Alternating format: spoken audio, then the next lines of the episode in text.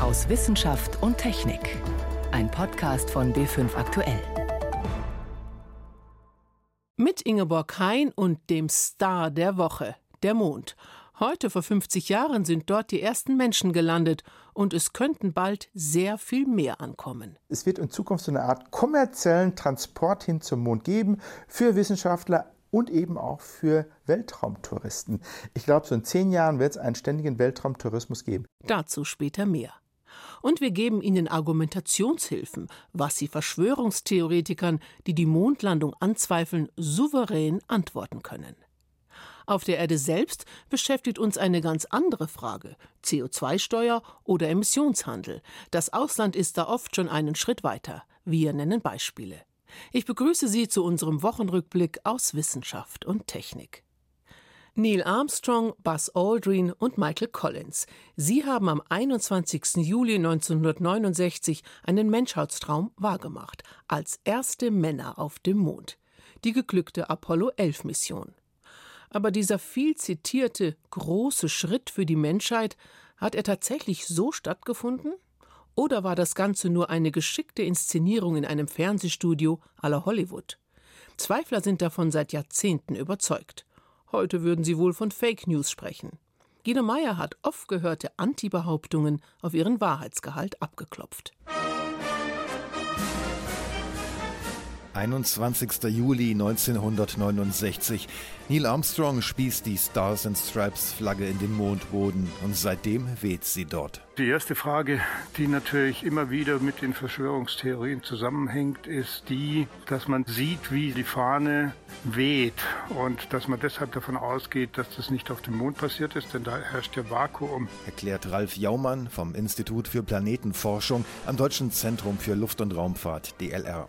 Die US-Flagge auf dem Mond bestand aber nicht aus Stoff oder Plastik, wie die meisten Fahnen, sondern aus Nylon, einem Material, das per se schon mal leicht einen wehenden Eindruck hinterlässt. Das Material kann auch knittern und wenn es nicht ganz glatt gestrichen wird, dann sieht es halt so aus. Außerdem haben die Astronauten die Flagge oben extra so befestigt, dass der Anschein erweckt wird, sie würde wehen. Und? Auch der Mondboden überträgt zum Beispiel die Energie von Schritten und auch da kommt es zum Wackeln der Fahne. Der nächste Klassiker unter den Verschwörungstheorien, die Schritte der Astronauten, die hätten ohnehin nur so hüpfend ausgesehen, weil die Astronauten Darsteller an Seilen aufgehängt gewesen seien wie Marionetten. Stimmt, sagt Matthias Maurer von der Europäischen Weltraumagentur ESA. Wie muss man sich das nun vorstellen, dass wir an Seilen hängen? Das bedeutet, wir sind dann an Seilen aufgehängt, die uns mit fünf Sechstel unseres Gewichts nach oben ziehen. Also mit meinen 75 Kilo Gewicht würde ich dann an einem Seil hängen, was mich mit circa 62 Kilogramm nach oben zieht, sodass ich gerade noch auf dem Boden stehe. Perfekt wäre die Illusion. Nur haben das nicht die Astronauten auf dem Mond so gemacht. Vielmehr werden Matthias Maurer und Kollegen ab dem kommenden Jahr in der Kölner Simulationsanlage Luna derart aufgehängt sein, so das Gehen auf dem Mond üben und dabei so aussehen wie ihre amerikanischen Vorgänger vor 50 Jahren. Es gibt jede Menge sinnvolle und einfache Erklärungen für diese Argumente, die immer dagegen sprechen, dass man auf dem Mond war. Ärgert sich Ralf Jaumann vom DLR. Dabei, so die Verschwörungstheoretiker, sei es doch ganz offensichtlich, dass die Schatten von Armstrong, Aldrin und Co. ständig in verschiedene Richtungen fielen, also müssen definitiv Studioscheinwerfer im Spiel gewesen sein. Die Schatten auf dem Mond, ja, sie sehen mal länger, mal kürzer aus. Jetzt ist es aber so, dass wir auf dem Mond keine Atmosphäre haben. Und je nachdem, wie die Sonne steht und je nachdem, wie der Untergrund beschaffen ist, kann schon die ganz kleinste Rille auf dem Boden einen gewaltigen Schatten werfen, je nachdem, wie hoch der Sonnenstand ist. Das mag ja alles sein, aber der Bildhintergrund, der sieht auf jedem Foto gleich aus. Ein eindeutiger Beweis für eine Fototapete äh, was soll denn sein? Wir befinden uns an einer Landestelle und in der Umgebung schaut es natürlich immer gleich aus. Das muss nicht notwendigerweise ein Studio sein. Das andere, was man natürlich dazu sagen muss, ist, dass natürlich die Mondlandschaft durchaus eintönig ist. Das heißt also in vielen Fällen es einem auch vorkommt, als würde man dasselbe sehen, obwohl es unterschiedliche Berge sind. Nur an die Fadenkreuze auf den Fotos, daran hat die NASA wohl nicht gedacht. Denn die werden teilweise von Objekten auf dem Foto verdeckt. Es sieht so aus, als würden manchmal Felsbrocken vor den Fadenkreuzen liegen. Die Bilder sind natürlich alle hinterher nachbearbeitet worden und manche dieser Marken sind entfernt worden weil man natürlich genau sehen wollte, was dahinter ist. Und deswegen täuscht der Eindruck, das Fadenkreuz würde sich hinter einem Objekt im Bildvordergrund befinden. Aber was ist mit dem fehlenden Krater unter der Igel-Landefähre? Denn den hätten die Bremstriebwerke beim Aufsetzen auf der Mondoberfläche erzeugen müssen.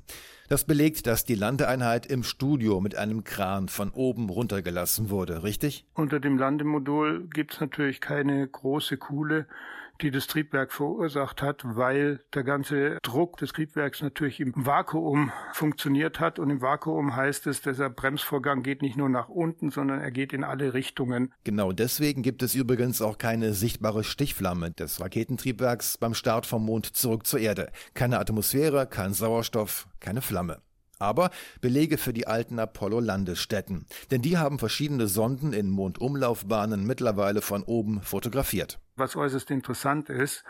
Man kann dort nicht den einzelnen Fußabdruck, aber die Fußabdrücke, das heißt also die Trampelpfade, die die Astronauten hinterlassen haben, ganz deutlich sehen. Und die große Frage wäre jetzt, wie man das auf dem Mond hätte machen können, ohne dass man Astronauten hat. Und all das, was man dort beobachten kann, spricht eindeutig dafür, dass die NASA mit Astronauten auf dem Mond gelandet ist. Das hätten wir jetzt geklärt. Aber erstaunlich ist doch etwas anderes. Was hören wir seit Jahren? Das große Ziel der Raumfahrt ist der Mars. Aber wohin starten seit Jahren tatsächlich immer wieder neue internationale Missionen in Richtung Mond? Auch die Amerikaner arbeiten fieberhaft daran, denken sogar an eine eigene Mondbasis. Warum dieser aktuelle Hype um den Mond? Geht es nur um Forschung oder um noch viel mehr? Stefan Geier choose to go to the moon in this decade and do the other things, not because they are easy, but because they are hard. Zum Mond fliegen ist heute immer noch hart, wie zu John F. Kennedys Zeiten. Und trotzdem wollen immer mehr Nationen hin. Demnächst will Indien einen kleinen Roboter Richtung Mond losschicken. India is preparing to go to the moon yet again after the successful launch of Chandrayaan 1. Der Chandrayaan 2 Rover soll das Mondgestein untersuchen, Wasser aufspüren und andere Rohstoffe und damit das Buch über den Mond weiterschreiben. Denn auch wenn wir schon einiges wissen über unseren Mond, vieles ist noch unbekannt. Missionen wie die indische Chandrayaan 2 oder auch der chinesische Rover, der Anfang des Jahres erstmals auf der Rückseite des Mondes gelandet ist, sie dienen nicht nur der Wissenschaft. Sie sollen demonstrieren, wir können es auch. Grundsätzlich muss man unterscheiden. Es gibt die unbemannten Missionen, das sind zum Beispiel Satelliten, die um den Mond kreisen, die Oberfläche fotografieren, nach Eis suchen zum Beispiel, und kleine Roboter wie Chandrayaan 2. Die fahren auf dem Boden rum. Sie können sehr eingeschränkt Gestein untersuchen oder, wie das chinesische Modell zum Beispiel, versuchen, eine Tomatenpflanze auf dem Mond zum Keimen zu bringen. Bemannte Missionen sind viel aufwendiger wegen der Sicherheit für die Astronauten und viel teurer. Seit 47 Jahren gibt es keine mehr. Das wird sich aber bald ändern. Ulrich Walter, Leiter des Instituts für Raumfahrttechnik an der Technischen Universität München. Die Amerikaner sagen, wir wollen bemannt dahin, weil der Mond als Wissenschaft interessant ist. Wir verstehen immer noch nicht, wie er im Innern zusammengebaut ist. Wir haben die Rückseite noch nie richtig verstanden. Es gibt viele Dinge, die wir noch nicht über den Mond wissen. Da wäre zum Beispiel die Frage, wie er entstanden ist. Vorherrschende Meinung, vor 4,5 Milliarden Jahren ist ein riesiger Brocken aus dem All mit der Erde zusammengestoßen. Aus den Bruchstücken dieses Einschlags hat sich der Mond geformt.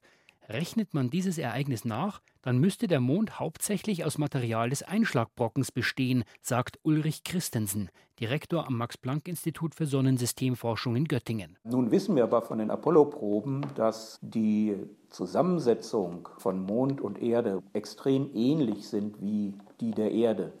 Und von daher ist das rätselhaft. Die Apollo-Proben, echtes Mondgestein. Sie lagern heute wohlbehütet in den Reinräumen der NASA in Houston. Jeder Krümel ist dokumentiert. Und doch, mehr Material könnte helfen, ein weiteres Rätsel zu lösen.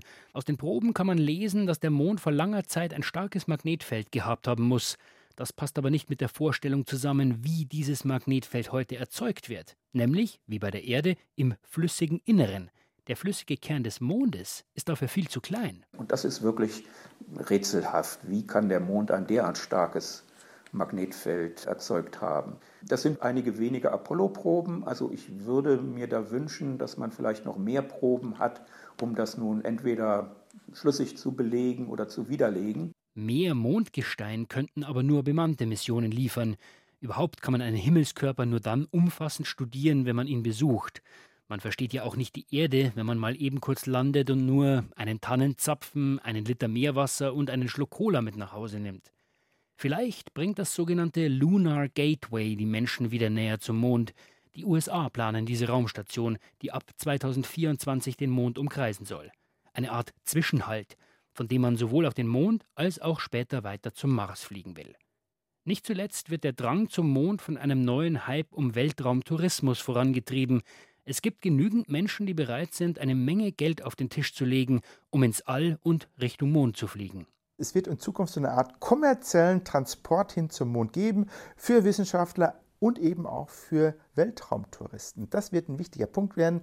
Ich glaube, so in zehn Jahren wird es einen ständigen Weltraumtourismus geben. Viel Forschung, Machtdemonstrationen und ein Milliardengeschäft. Der Wettlauf zum Mond hat wieder ordentlich Fahrt aufgenommen. Sie hören B5 am Sonntag aus Wissenschaft und Technik. Im Studio Ingeborg Hein. Das Thema ist Chef oder besser Chefinnensache und kommt doch nicht voran. Wie lässt sich der CO2-Ausstoß drosseln? Mit einer CO2-Steuer, sagen die SPD und die Wirtschaftsweisen.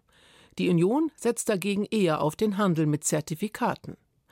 Auch das dritte Treffen des Klimakabinetts hat in dieser Woche keine Entscheidung gefunden, außer der Erkenntnis, da ist noch viel zu tun. Denn bis Jahresende soll es klare gesetzliche Regelungen geben. In vielen EU-Staaten gibt es sie bereits. Ein Überblick von Miriam Stumpfe. Schweden? Das ist die Heimat der jungen Klimaaktivistin Greta Thunberg und auch eines der großen Vorbilder in Sachen CO2-Steuer. Immer wieder fällt der Landesname in der politischen Debatte. Ulda Kaspar von der Klimaschutzorganisation German Watch erklärt, warum. Die Schweden haben ja schon ihr CO2-Preissystem ganz früh, nämlich Anfang der 90er Jahre eingerichtet. Und die haben das mit einer großen, umfassenden Steuerreform gemacht.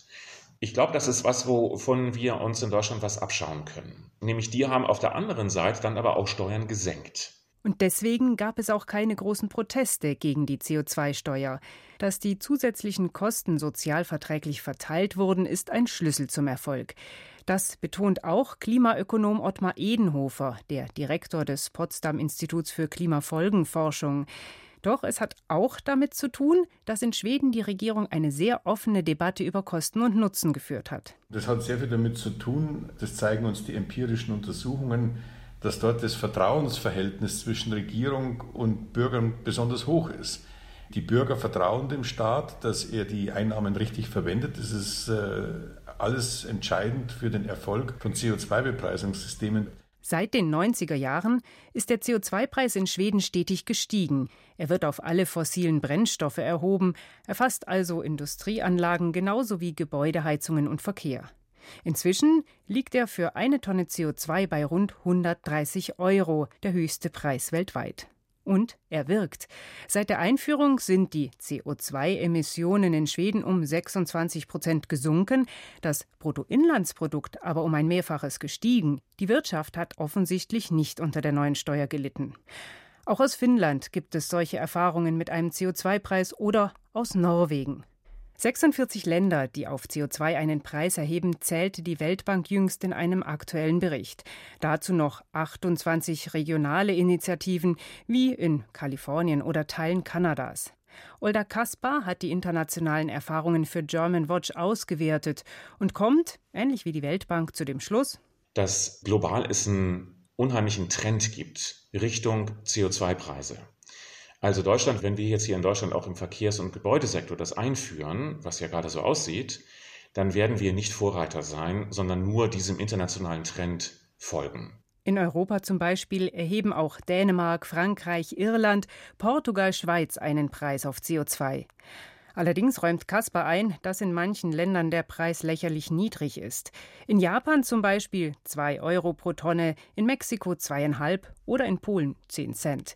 Die CO2-Steuer steht also eher pro forma auf dem Papier, fördert aber nicht wirklich Klimaschutz. Ottmar Edenhofer beurteilt den weltweiten Trend deswegen etwas weniger überschwänglich. Erst 10 Prozent der weltweiten Emissionen sind mit einem CO2-Preis belegt, der überhaupt in die Nähe kommt eines Zwei-Grad-Ziels. Aber die Diskussion darüber ist da. In Deutschland dreht sich die Debatte gerade darum, ob der Preis als Steuer erhoben werden soll, die regelmäßig ansteigt, oder über sogenannte Zertifikate im Emissionshandel. Die meisten europäischen Nachbarn haben sich vorerst für eine Steuer entschieden, und Pragmatiker sagen, das lässt sich am schnellsten umsetzen. Ottmar Edenhofer räumt langfristig dem Emissionshandel mehr Chancen ein. Aber wie der Preis auf CO2 auch aussieht, das Wichtigste ist, dass er auf der politischen Tagesordnung steht. Ein Beitrag von Miriam Stumpfe. Ganz generell entsteht CO2, wenn Kohle, Öl und Gas verbrennen, aber nicht nur. Momentan wird es in riesigen Mengen in der Arktis freigesetzt, weil dort tonnenweise Holz verbrennt. Das klingt wie nach einem Widerspruch. Die Arktis ist doch selbst durch den Klimawandel und Treibhausgase wie Kohlendioxid gefährdet. Tatsache ist, großflächige Buschbrände gibt es in der Arktis jedes Jahr. Nur heuer sind sie besonders schlimm, weil die bereits Monate früher begonnen haben als sonst. Der Winter war einfach im April schon vorbei. Über die Folgen zum Beispiel für Alaska berichtet Markus Schuler. Dass es in Alaska jedes Jahr brennt, ist normal und hilft der Natur, den Wäldern sich zu erneuern. Dieses Jahr haben die Buschbrände aber nicht nur früher begonnen, ihre Zahl ist auch weitaus größer als sonst. Zurzeit werden in dem nördlichsten US-Bundesstaat ungewöhnlich hohe Temperaturen gemessen, sagt Jeff Berardelli, Meteorologe beim Fernsehsender CBS.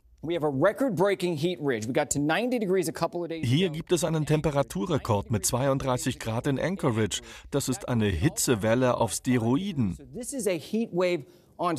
Zum Vergleich, die normale Durchschnittstemperatur liegt in der größten Stadt Alaskas im Frühsommer normalerweise bei 16 bis 18 Grad. Ursache für diese hohen Temperaturen sind Starkwindbänder, besser bekannt als Jetstream. Der Jetstream transportiert seit Wochen deutlich wärmere Luft in die Region. Meteorologe Bardelli. So water temperatures are about 10 to 18 degrees above normal right now.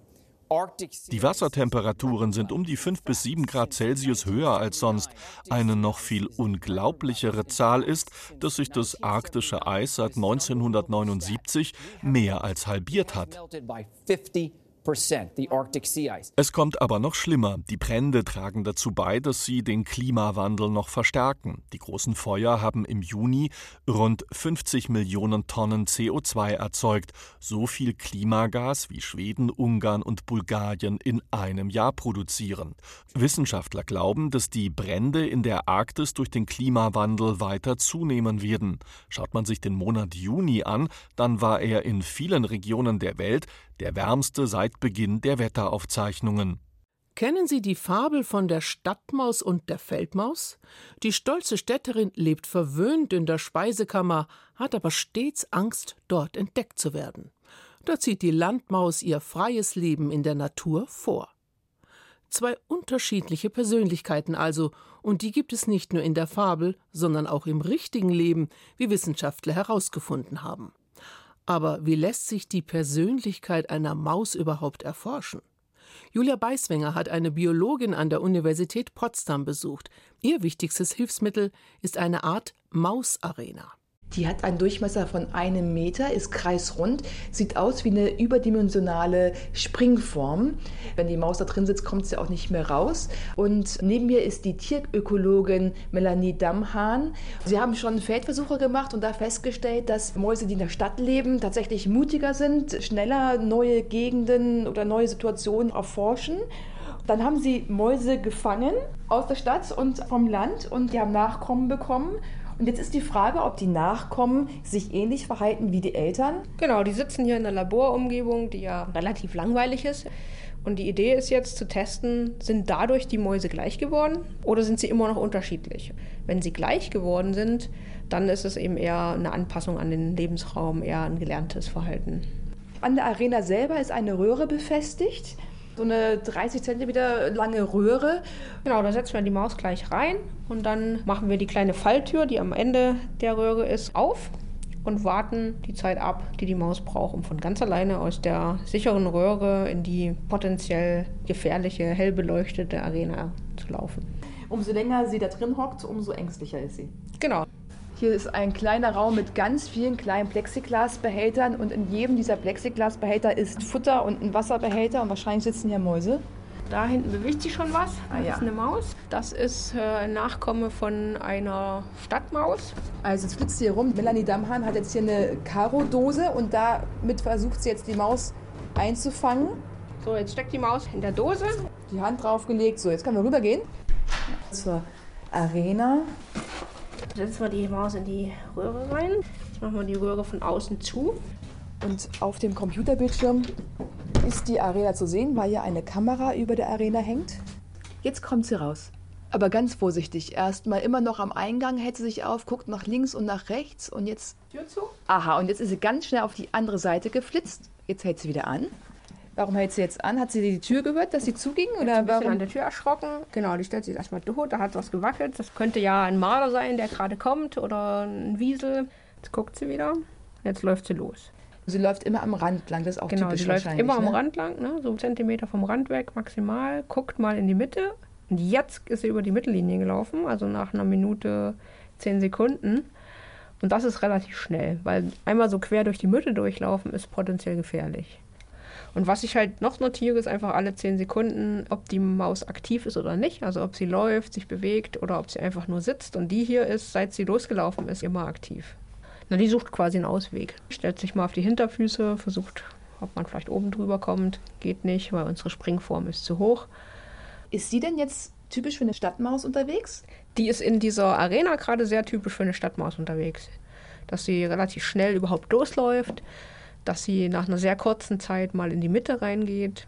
Andere bleiben einfach immer nur am Rand. Und wie viele verschiedene Mäuse testen Sie? Na, 50 Jungtiere, deren Eltern aus dem Land kommen und 50 Jungtiere, deren Eltern aus dem Stadtbereich kommen. Und Ihre ersten Ergebnisse, in welche Richtung weisen die? Bei den Landmäusen ist es tatsächlich so, dass die sehr ähnlich sind zu ihren Eltern. Was aber sehr spannend ist, ist, dass es bei den Stadtmäusen so scheint, dass die Nachkommen sich an unsere Laborbedingungen angepasst haben. Die sind anders als ihre Eltern. Das heißt, es könnte sein, dass die Stadtmäuse einfach eine größere Anpassungsfähigkeit haben als die Landmäuse. Und das wiederum genetisch ist, ja? Ja, genau. Mit Eindrücken aus der Mausarena endet für heute aus Wissenschaft und Technik. Am Mikrofon Ingeborg Hein.